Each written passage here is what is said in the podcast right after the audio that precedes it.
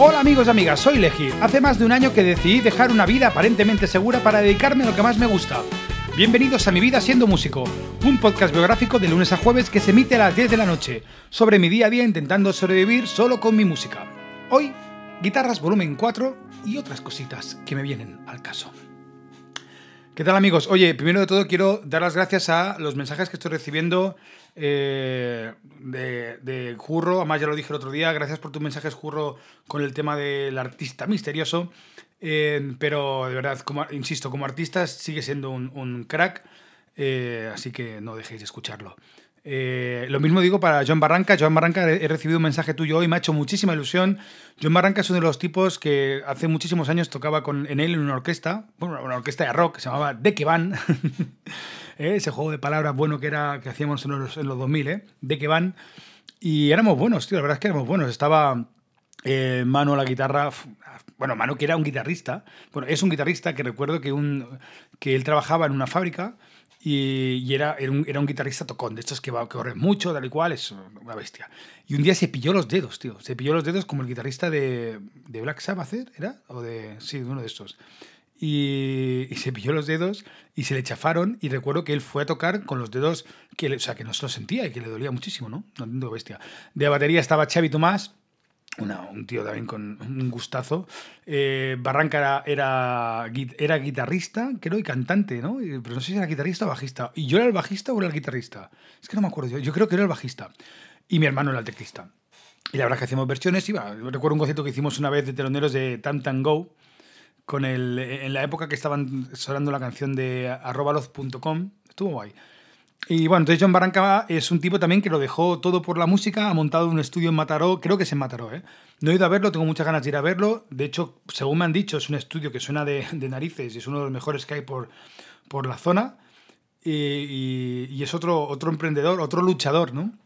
Otro que está ahí intentando vivir de la música y, que también haremos, eh, tendremos una conversación con él. Porque lo que quiero empezar, de hecho, el lunes, quiero ya tener una conversación con, eh, con mi primo Javi eh, porque me hizo unas preguntas eh, por, eh, por que me las envió por Telegram, unas preguntas que me, que me parecieron muy interesantes, ya lo comenté en su momento, y voy a ver de qué forma podemos técnicamente tener una conversación y grabarla. Creo que lo mejor va a ser Skype, pero bueno, o sea, Skype y grabamos con audio para que el audio tenga una buena calidad y no hacerlo de la llamada por teléfono que al final no acaba de escucharse bien, ¿no? Entonces, muchísimas gracias, Joan Barranca, por, por tu mensaje, me ha hecho muchísima ilusión y sobre todo ver que lo escuchéis gente y no estoy poniendo publicidad. En cuanto salga en iTunes, que creo que le, que le, falta poco, en cuanto salga en iTunes, si me lo admiten, porque también puede ser que no lo admitan, porque últimamente me lo vetan todo, eh, pues eh, ya haré otra, haré otra, otra promo y a ver si, bueno, que, se una más gente a esta comunidad. Oye, eh, ayer dije que hablé de mi guitarra Wasburg, la N2, pero claro, no hablé de una guitarra que, vino antes que esa, ¿no? antes que la Washburn, la N2, bueno, no sé si fue antes o después, es que la verdad es que ha pasado tanto tiempo, pero mis padres eh, en, unos Reyes, yo siempre he sido muy de Reyes y siempre los he gozado muchísimo y incluso ahora eh, los sigo viviendo y me gusta mantener eso vivo. Eh, pues en, Reyes recuerdo que me pusieron como notitas, no sé qué tal, ves a no sé dónde, ves a dónde Y al final, debajo de la cama de mis padres, había una funda gris enorme que de esa funda no sé qué ha sido de ella, creo que, es, creo que se jodió, pero bueno, una funda gris enorme y, dentro de la funda la guitarra. Una, eh, una Yamaha PX, un segundo que voy a mirar qué modelo es, porque la tengo aquí colgada. A ver, es la, la APX4, APX4. Ya estoy aquí. Una Yamaha APX4. Es una guitarra negra, me ha acompañado desde hace muchísimos años, le he, puesto, eh, le he hecho puesta a puntos muy a menudo porque lleva mucha tralla, le cambié los trastes. Eh, el, cuerpo de la guitarra, la tapa, no la tapa de frontera, sino la, trasera, es de fibra. Tipo la Ovation, pero cuidado, ¿eh? Las Ovation, me vais a perdonar, pero son guitarras de cantautores viejos. que son horribles, no soporto la Ovation. De hecho, yo cuando siempre he estado gordico, entonces la Ovation te la pones en la pierna y se te va resbalando hacia abajo, ¿no? No es una guitarra que no es ergonómica, no, no, no puedes tocarla a gusto. De hecho, siempre me recuerda que los que tocaban Ovation eran Académica Palanca. El guitarrista de Académica Palanca tocaba con una Ovation. Eh. Además, sí que es verdad que es una guitarra que tiene un sonido muy característico, pero bueno, hostia, es verdad. Y tocaba un, un colega con el que toqué, toqué un tiempo, también tocaba con una Ovation pero el tío se, al final se, se acostó con mi novia, me engañó con él, entonces eh, le odié a él y a la guitarra y a todo lo que envolvía a él. Pero bueno, así me pasó. Eh, ahora odio la Salvation porque me parecen guitarras de viejos. no tengo nada en contra de los viejos, ¿no? Pero cuidado. Pero bueno, voy a salir de este pequeño maizal que me he metido con la Salvation, eh, ya sé, una marca que nunca va a patrocinar este, este podcast. Entonces, eh, pero la Yamaha tenía, era de fibra, la caja era de fibra y, sonaba, y sonaba de la hostia, tío. Tiene un sonido muy característico, no es Ovation, no es acústica, no suena madera, pero suena, suena muy, muy bien. A mí, a mí la verdad es que me gusta mucho, es una guitarra que me gusta mucho y, la sigo tocando. De hecho, la tengo colgada en mi habitación y sigo estudiando de vez en cuando con ella. Y a veces no, suena, no tiene nada que ver con mi otra acústica, que es la, la, Gibson, la J45, que es una, es una guitarraza, ¿sabes? Pero, pero, la Ovation, pero la Yamaha PX está bien. Entonces me la regalaron mis padres y es, es ese, ese tipo de guitarra que nunca, nunca, nunca la voy a vender, igual que la Samick, igual que la, la Washburn, la N2, son guitarras que significan muchísimo para mí. Sí que verdad que vendí otras guitarras, vendí una, una Bantax que tenía, vendí, bueno, muchísimas otras guitarras que he ido comprando, han entrado, han salido, pero las guitarras que me han marcado muchísimo fueron eh, la, la, la, la, cadete, que la cadete sí que se la regalé a una, a una amiga para que la llevara a un, creo que la, la donó, no sé si a unos niños o no recuerdo muy bien para qué fue, pero sé que tuvo una vida mejor. La otra española la sigo, la sigo teniendo en casa de mi madre. La APX4, la Yamaha, la tengo aquí colgada y sigo tocando. La Washburn no, la Washburn, la N2, eh, esa está, está, está muy hecha polvo, pero la, la, la, mantengo en la, en la misma funda que tenía entonces. Una funda que tiene, tiene unas pegatinas de Boss y Dean Markley. Cuando Dean Markley, cuando te comprabas curas de Dean Markley, antes había pegatinas, ahora creo que ya no te las ponen, ¿eh? Han, han tenido que reducir gastos.